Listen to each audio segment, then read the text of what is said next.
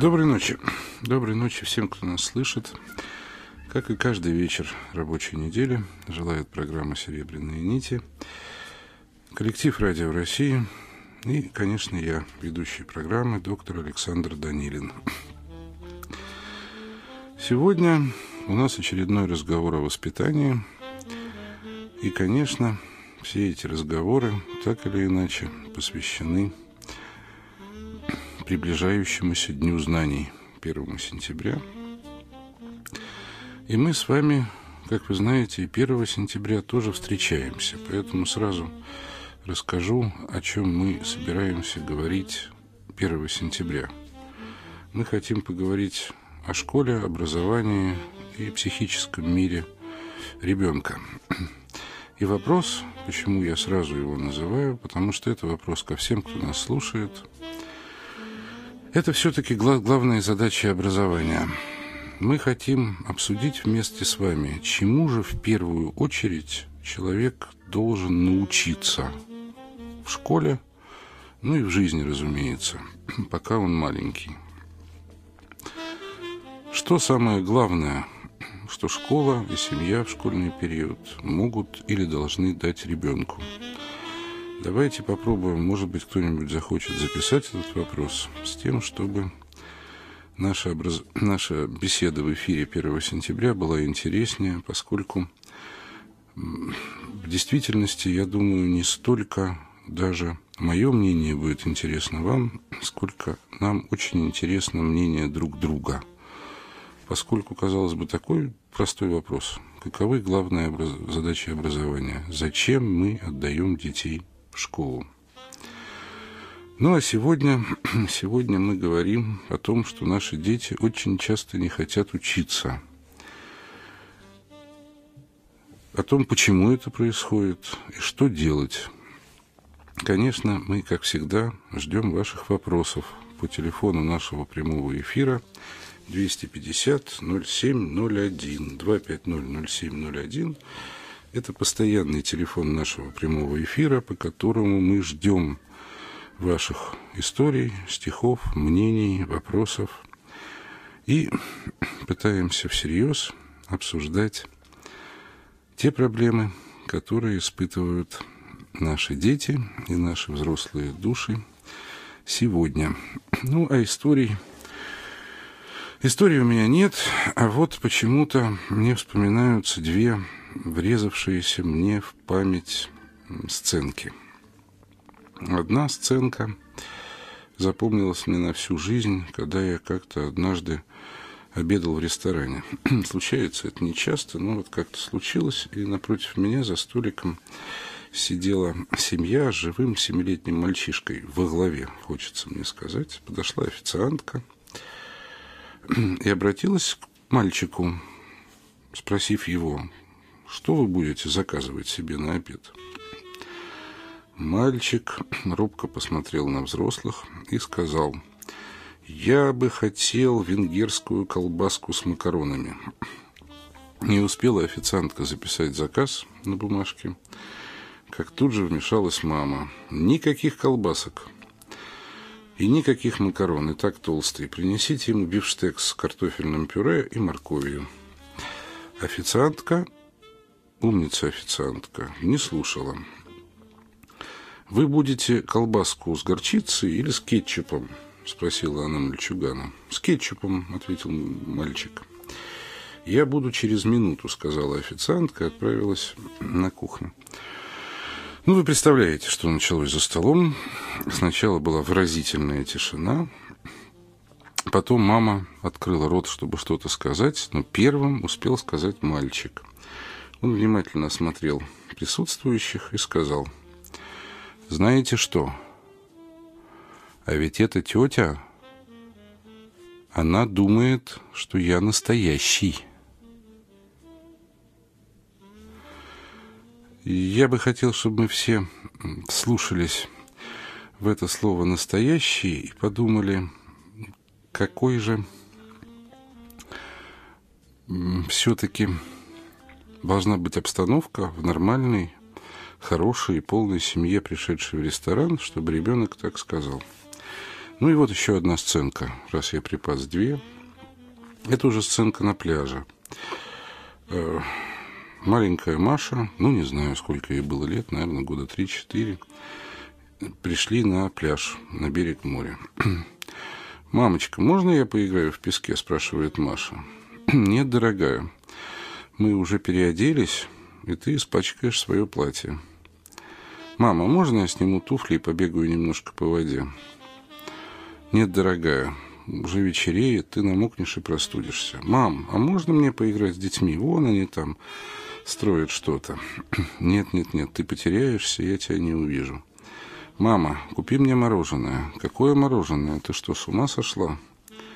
Ты простудишь горло. Маленькая Маша в голос начинает реветь. Мама поворачивается к какой-то женщине, которая стоит рядом, по всей видимости, к своей подруге, и говорит, «Боже мой, ты только посмотри, какой у меня жутко невротический ребенок». Ну вот два таких запомнившихся мне образца воспитания, на первый взгляд не имеющих никакого отношения к учебе. Если хотите, воспринимайте это как притчу. А мне как всегда, интересно, что вы думаете по этому поводу. Что же происходит? Почему наши дети так часто сегодня не хотят учиться? Нет ли в этом какой-то нашей вины? Ну, а музыка, музыка сегодня джазовая, и э, старинный, еще 20-х годов, и замечательный госпел, который рассказывает о том, что родители могут быть плохими, но слава Богу, что Бог всегда благословляет ребенка. Поет замечательный певец джазовый 60-х годов, у нас прочный, основательно забитый, Ру, Лу Роулс, извините. Это, э, по крайней мере, какая-то дань мужским голосам, а то все мы последнее время слушаем все больше женским. Them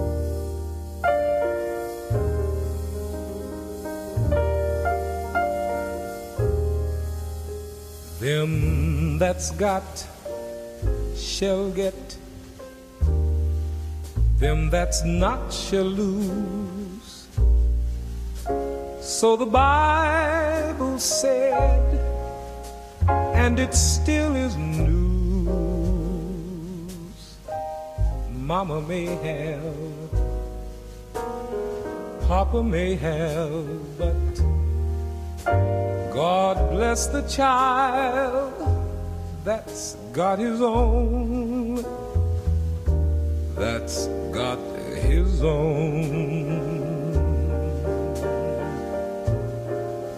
Yes, the strong get more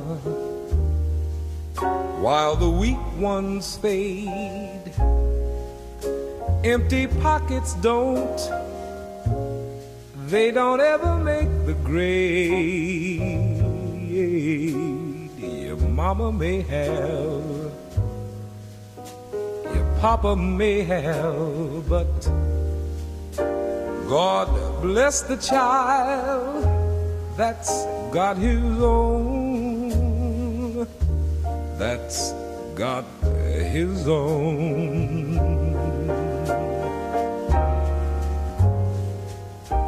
When you've got money, you've got lots of friends. They're all hanging around your door. But when money is gone, spending ends, they just don't come around you anymore. Rich relations give a crust of bread and such. You can help yourself, but you better not take too much. Mama may have Papa may have, but God bless the child that's got his own, that's got his own. When you've got money, you've got lots of They're all hanging around your door. But when your money's gone, and all of the good times in, they just don't come around anymore.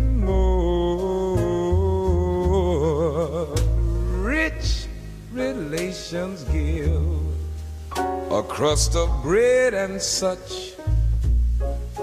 You can help yourself, but you better not take too much. Your mama may have. Ooh, Papa may have. But God bless the child that's got his own. God bless the child that's got his own.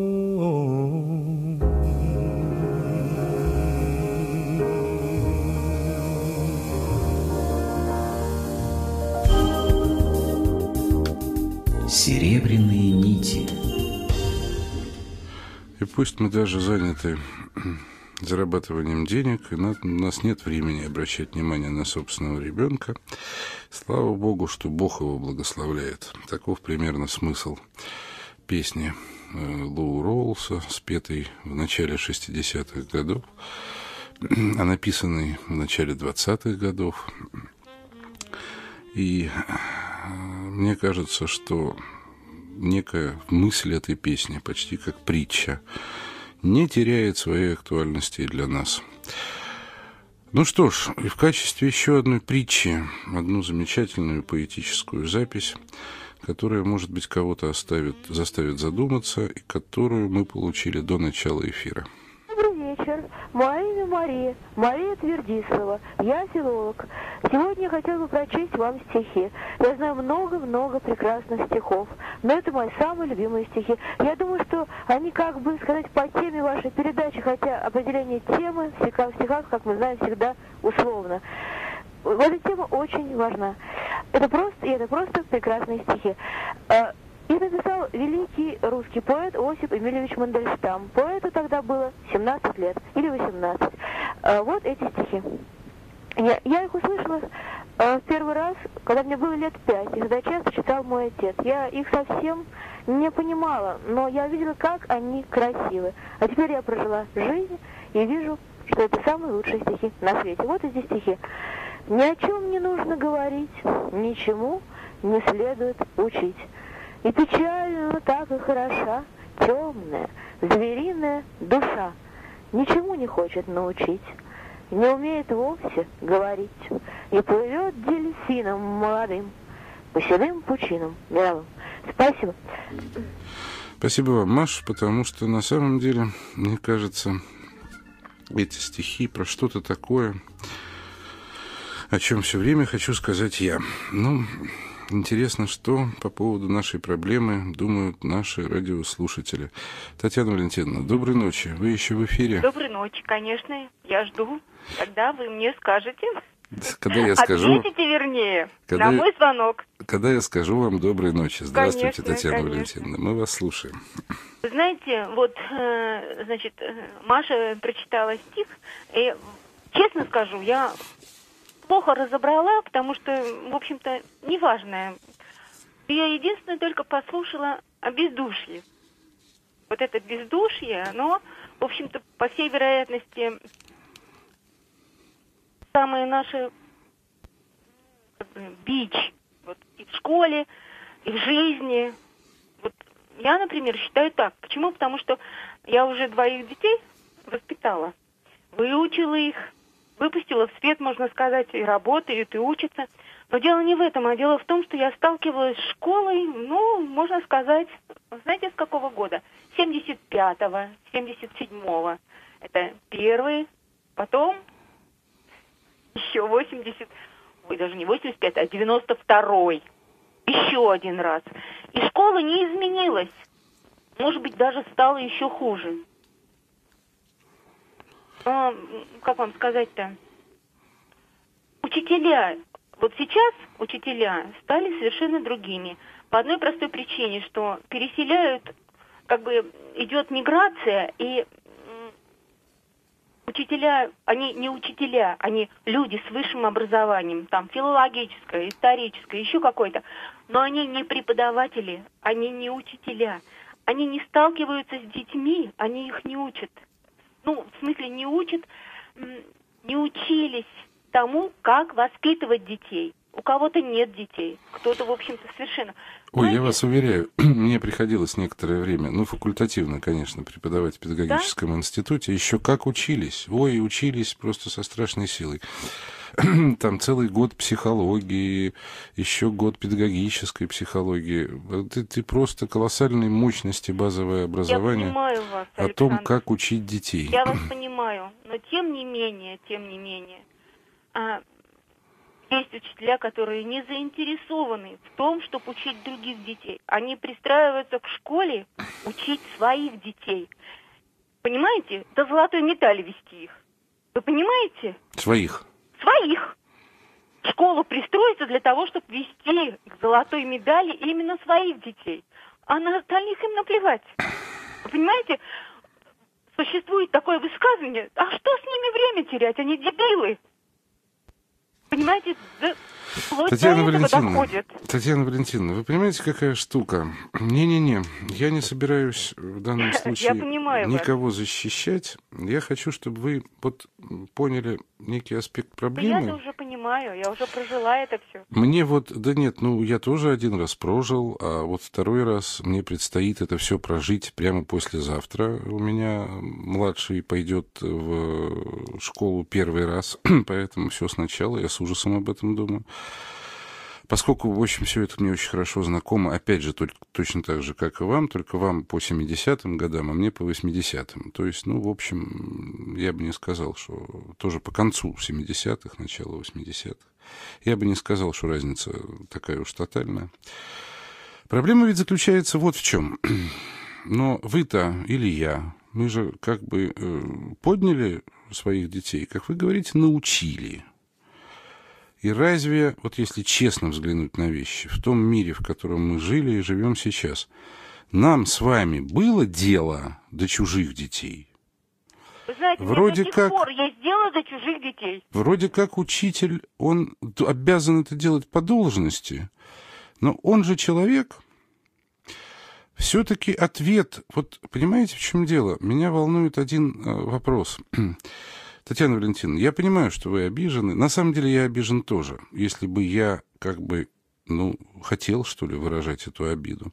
Мне ее совсем не хочется выражать. Я хочу спросить совершенно другое. Ведь разве может то, что происходит, происходить только с учителями? Нет, конечно, нет. Понимаете, нет. какая штука? Нет. Я верю, я охотно верю, что и мне, как я надеюсь, и вам до чужих детей тоже есть дело, но и огромному большинству наших радиослушателей. Но все-таки, разве только школа виновата в том, что дети не хотят учиться? Как вы думаете? Или для вас это однозначно так? Нет, нет, нет, нет, нет, боже упаси, нет. Я просто говорю, в данный момент, вот так вот как-то струна такая была, Боже упаси, каждый отец, каждый отец с матерью ответственен за своего собственного ребенка. Понимаете? Да, школа воспитывает в школе. Мы, родители, воспитываем дома. Я все, вы, Александр, вы сами поймите, что, ну, как я могу сказать, что только школа виновата? Нет, боже упаси. Школа, школа виновата, не школа, а, а как бы вам сказать-то, ведь, понимаете, существует какой-то, ну, я не знаю, как это вам сказать, как вам это передать, но ведь, ну, почему в школе не уважают детей? Почему их, а, как бы, ну, не ставят на уровне собой. Они ведь не, не глупые дети-то. Дети понимают больше, чем взрослые. Понимаете, в чем дело? Да, Дети общем, по глазам читают у взрослых, что он любит или не любит меня. Вы понимаете это? Дело-то не в этом, в то, что там что-то. А ведь ребенок, ребенок читает по глазам больше, чем мы. Взрослые могут сыграть, а ребенок не может играть до определенного возраста. Вот в чем беда. я специально молчу, Татьяна Валентиновна, потому что я очень надеюсь, что вас слышат учителя. А может быть, даже так удивительная такая вещь, может быть, нас с вами слушают и родители тоже. Ну что ж, спасибо, Татьяна Валентиновна. Похоже, что учиться понимать детей нам надо сначала и как-то очень всем, и учителям, и родителям. Интересно, что думает по этому поводу Людмила? Людмила, вы еще в эфире? Нет, к сожалению, Людмила, Людмилы нет в эфире. А вот Ирина. Ирина, вы нас слышите еще? Да, я слышу. Добрый вечер. Добрый вечер. Вот э, я хотела свое мнение сказать по поводу обучения. Э, Я считаю, что неинтересно детям учиться в школе. Для этого существуют э, многие предпосылки. Э, В том числе, вот э, в прошлом году я, в учебном году, я попала в школу, ну, хотя сама не являюсь педагогом. И вот наблюдала, как процесс как бы изнутри, этот обучением детей начальной школы. Я хочу сказать, что очень скучно построено у них обучение. Как для взрослых студентов, там читают лекции учителя. И как бы не построено так обучение, чтобы детям было интересно. Нету никакой какой-то заинтересованности. Учителя не могут заинтересовать вот детей. И не предполагается активного участия ребенка. Как-то не хватает какого-то игрового, творческого момента в этом системе, в этой системе. Хотя вот э, помню, когда мои дети пошли в первый класс, то как-то им повезло, они попали вот в гимназический класс. И они учились так с удовольствием, с интересом, с таким. Учителя попались э, заинтересованные, что они даже когда вот шли из школы, все время рассказывали о том, что там они интересного видели, что там слышали. А потом, когда делали уроки, собирались там с одноклассницей и еще э, играли в школу. По очереди были Надежда Геннадьевной. Вот. Но в этом году я была в школе, когда я увидела это, какое сейчас обучение, как построено. И как-то детям, детям неинтересно в этой школе. Ну, как-то они вот как повинность отбывают там. Спасибо вам, Ирина. Тем не менее, я вижу некие, я бы сказал, симптомы даже в ваших звонках. Вот в звонках Татьяны Валентиновны, Ирины. На самом деле, вот, понимаете, какая штука? Школа – это образовательная система. Эта образовательная система никак не может ни в советское время по своим причинам, ни сейчас по своим причинам действительно набраться мужества для того, чтобы за- заниматься интенсивным, игровым, экспериментальным, назовите это как, как хотите, активным образованием. Но не хватает на это ни сил, ни талантов, не вгонишь все это в методические материалы, а методические материалы – это самый большой денежный расход в образовании, как известно. А, а, но видите, как интересно. В передаче сформулирован вопрос. Вопрос звучит так. Почему дети не хотят учиться? Однозначно звучит ответ. Потому что школа плохая. Почему-то никто никак не хочет сказать, что ведь понимаете, какая штука? Если школа плохая, значит, если родители считают, что образование нужно, создать мотивацию для, к этому образованию должны научиться они. Они — это мы с вами, да, я ровно такой же родитель, ошибающийся и, в общем, как бы отнюдь не идеальный, вне всякого сомнения. Но никто не спрашивает, а как создать эту мотивацию? Чаще всего у нас с вами на это просто-напросто нет времени. гораздо меньше времени уходит на то, чтобы сказать, что школа плохая. Хотя на самом деле, как только дело касается каких-то экспериментальных игровых методов педагогики, так целый ряд родителей, между прочим, встают на дыбы и говорит, нет, я хочу, чтобы мой ребеночек учился традиционно, потому что иначе вы чего-то там такое непонятное с ним делаете. Более того, я что-то очень малое число родителей знаю, которые бы пришли в школу, провели какой-то кружок или факультатив и показали, вот, вот так надо, делай как я.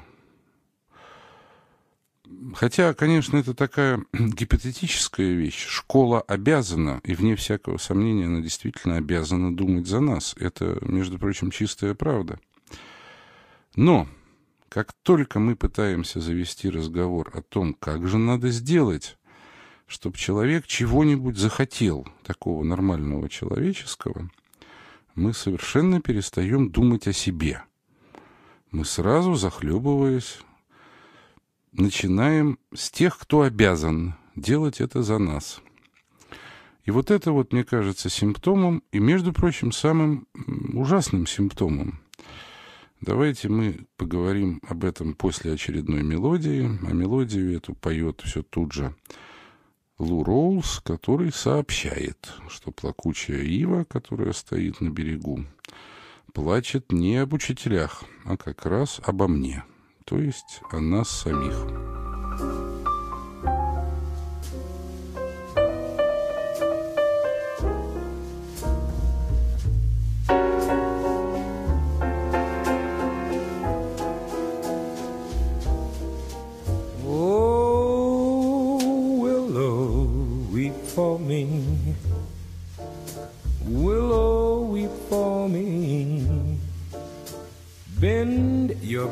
Branches green along the stream that runs to sea. Listen to my plea. Listen, willow, and weep for me. Gone, my lover's dream that lovely summer dream. Gone and left me here to weep my tears in to the stream. Now I'm sad as I can be. Won't you hear me, willow and weep for me? Whisper to the to say that love has sinned, to leave my heart breaking and making a moan.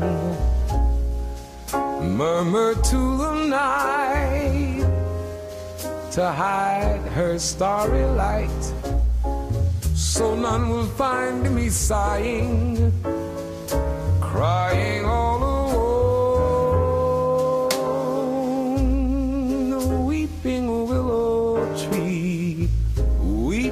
sympathy.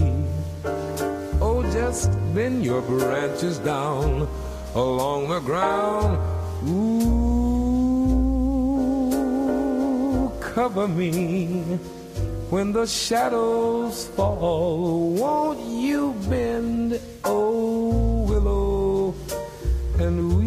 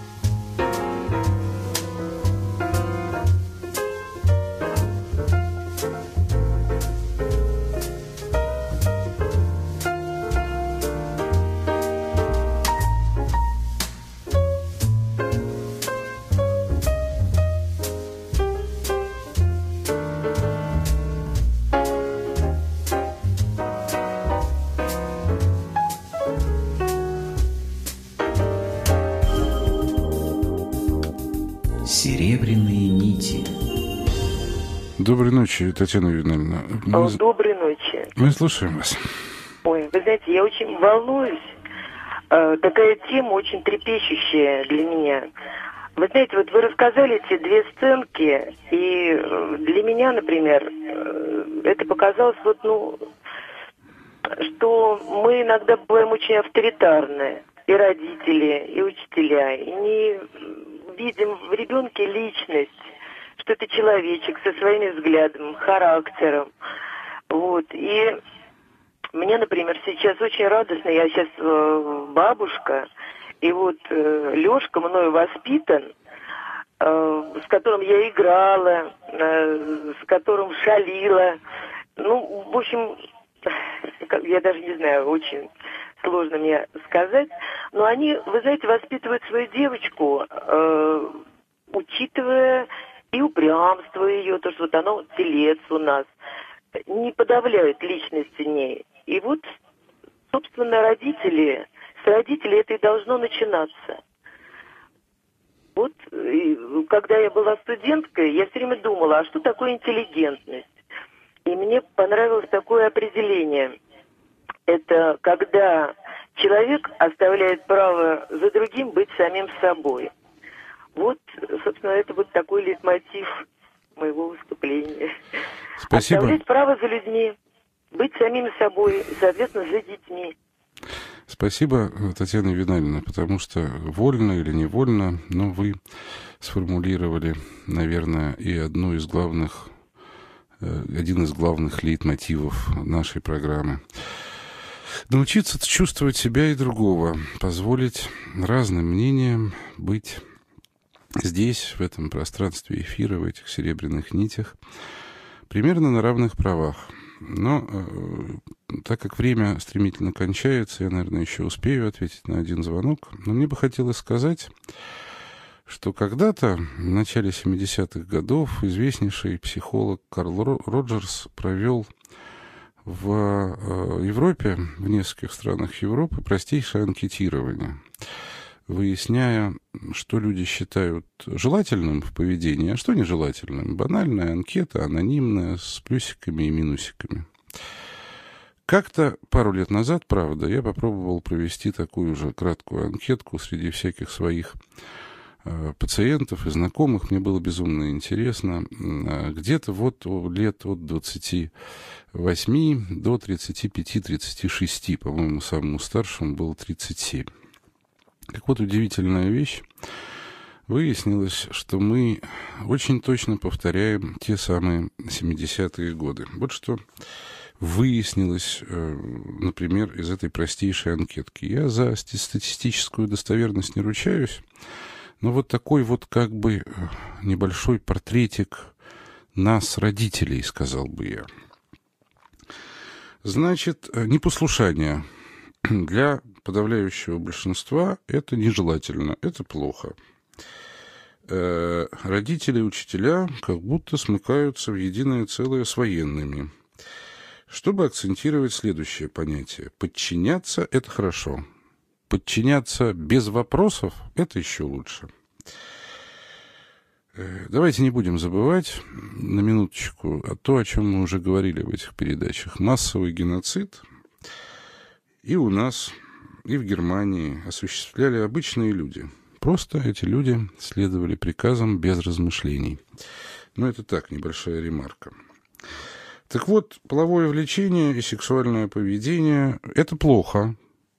Это тотально плохо. Э, есть множество источников такого запрета, не хочу сегодня об этом говорить. Однако, наверное, и вы, и я понимаете, что такое внятное понимание этого вопроса в семье, то есть, ну вот сексуальность это плохо, уводит подростков, например, в прямо противоположную степень. Ну, сами понимаете, делать деньги – это в высшей степени хорошо. Это желательно и положительно. Формы делания денег э, э, в анкете не отмечаются и не рассматриваются, из чего можно сделать вывод, что любые способы делать деньги – это хорошо. Э, стили мода очень важны. Это чуть ли не главное, всеми оценивается положительно. Соревнования – это хорошо, командная работа хуже. Тоже хорошо, но хуже. Главное соревнование. Обманывать, как это не поразительно, в 90, 90% анкет двухлетней давности, это желательно. Это желательно и умно. Ну, я не перечисляю о том, что пиво, Кока-Кола, MTV, жевательная резинка, компьютерные игры, автомобили – это все крайне желательно всеми и практически необходимо. Учение крайне желательно, но а, там есть такой разделчик в этой анкете, но я ее всю, сами понимаете, не читаю из-за недостатка времени. Для кого? Так вот, учение крайне желательно для детей, а для нас крайне нежелательно, потому что трудно, и потому что для нас желательно делать деньги. И это некогда. А, и вот еще очень интересно, цели учения в этой анкете, они совершенно замечательные, потому что, оказывается, целью учения является в сущности только одна – произвести впечатление в компании. Это некие, некая система в психологии, э, особенно вот в гуманистической психологии, это называется интроектами. То есть это некая без критики усвоенная нами из рекламы или из поведения ближних какого-то значимого круга э, система ценностей, которая в анонимной анкете, да, которая, ну так, полушутку, понятно, что там крестики, никаких э, за этим комментариев не последует, как бы очень легко и цинично раскрывается. Вообще, вообще-то мы знаем, что на самом деле главной все-таки формой деятельности и поведения детей, особенно до 7-летнего возраста, до начала учебы, является подражание. И поэтому, казалось бы, все так просто на самом-то деле. Если папа по вечерам не лежит у телевизора, а все-таки читает какую-то книжку и, может быть, делает даже какие-то пометки в блокноте, или сидит у компьютера и рассказывает ребенку, что он учится, потому что ему нужно делать бизнес, а, не знаю, или потому что он работает в какой-то сфере, которая требует учебы, да, ну, скажем, врач не может остановить теоретически свою учебу, он же должен учиться всю жизнь. Однако почему-то папы считают, что если они просто скажут детям о том, что им надо учиться, а сами будут почесывать животы, отдыхая с пивком а, у телевизионного экрана, дети как-то это все автоматически воспримут. А потом школа же есть. Школа, вне всякого сомнения, поможет. Но так как никто не спрашивает меня сегодня, каким образом преодолеть этот стереотип, значит, вам это не интересно. И значит, мы поговорим об этом в следующий раз. Я только хочу сказать, что на самом деле, если родители не задумываются о том, что они делают, если они считают, что э, они могут вырастить собственное зеркало, точнее говоря, зеркало своих слов, а не зеркало своего поведения, то они глубоко ошибаются. И если нам с вами не хочется даже делать вид, что нам нужна учеба, книги, знания, то дети на самом деле будут вести себя первое время, по крайней мере, точно так же. Они будут читать то же, что и мы. Они будут смотреть примерно то же, что и мы. Они, в общем, примерно так будут потом относиться к собственной семье и будут относиться к школе точно так же, как мы относимся к ним и друг к другу. Спасибо вам большое за внимание. Извините все, кому я, как всегда, не успел ответить на вопросы. А на прощание все тот же Лу Роуз поет песню надежды. В ней он надеется, что все то, что мы потеряли, рано или поздно может быть найдено. Достаточно сосредоточиться и поискать. Напоминаю вам еще раз, что мы в следующий раз говорим о том, чему же должны научиться в школе наши дети? Что главное в образовании? Если не в действительности, то, по крайней мере, в мечтах. Мы ждем ваших звонков и в среду. Спасибо всем, кто позвонил. Спокойной вам ночи.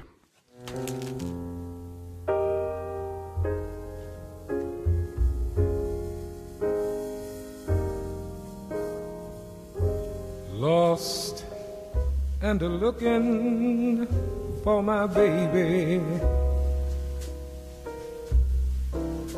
Wonder why my baby can't be found. Lost and a searching for my baby, baby. Lord knows my baby ain't around.